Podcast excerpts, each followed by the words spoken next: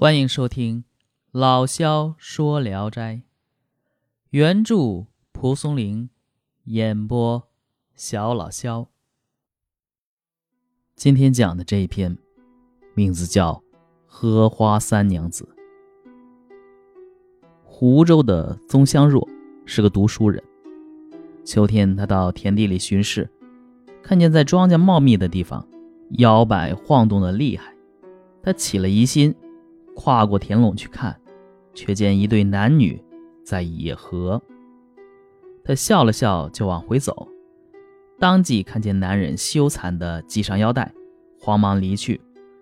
这时女子也坐起身来，她仔细一瞧，长得还挺漂亮。宗香若心中喜欢这个女人，心里啊也就起了坏心了，想马上缠绵一回。却又为这粗野行为感到惭愧，便稍微近前，轻轻抚摸，说：“你们的幽会快活吗？”女子呢，只是笑，不说话。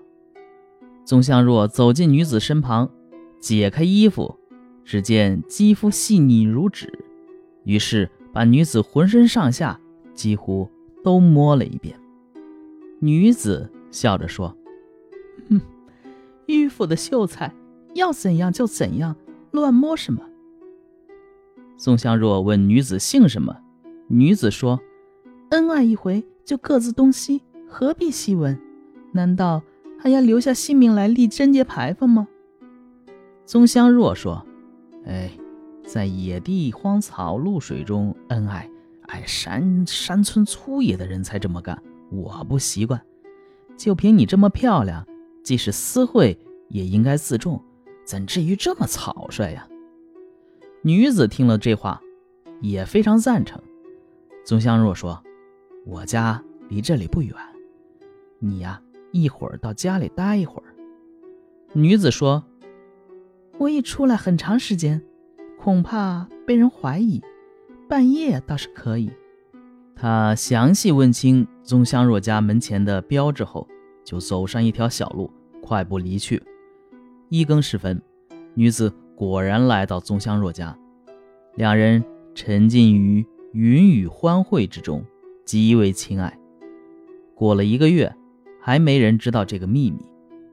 这时，恰巧有一位番僧住在村中的寺庙里，见到宗香若，吃惊地说：“你身上有邪气，你最近遇到了什么？”宗香若回答说：“什什么也没遇到啊。”过了几天，宗香若忽然无缘无故的病倒了。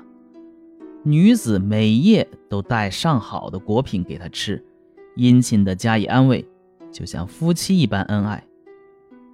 只是躺下后，一定勉强要宗香若跟他欢和。宗香若有病在身，有些不耐烦，心中怀疑啊。他不是人类，但也无法暂时断绝，让他离开。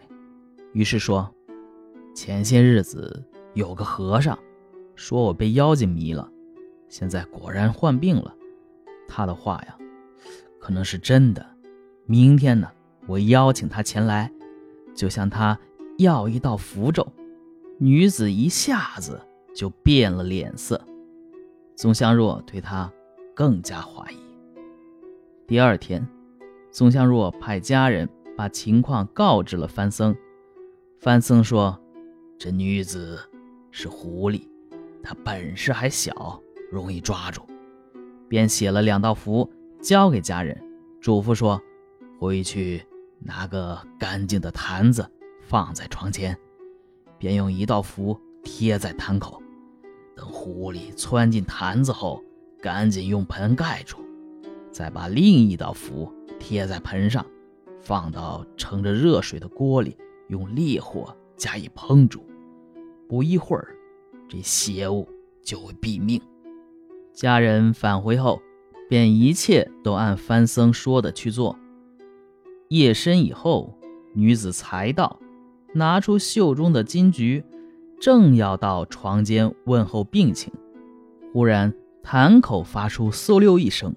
女子已被吸进坛里，家人猛然起身冲出，盖住坛口，贴上第二道符，刚要拿去烹煮，宗香若看见金菊散了满地，回想起以往的恩爱，心中悲伤，触动了感情，连忙吩咐把它放了。家人接去符，拿走盖住坛口的盆，女子从坛中出来，一副狼狈不堪的样子。福地叩头说：“我大道即将修成。”不料几乎化为灰土。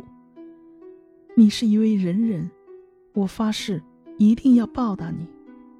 随即离去了。过了几天，宗香若病情更加沉重，好像快要死了。家中人到市上去给他买棺材，途中遇到一个女子，发问说：“你是宗香若的仆人吗？”家人回答说：“是。”女子说：“宗郎是我的表哥，听说他病情严重，想去看望，正好因事无法前去。不过我这里有一包灵药，麻烦你给他带回去。”家人接过药来，返回家中。宗香若心想，表亲中根本没有姐妹，知道这是狐狸报恩。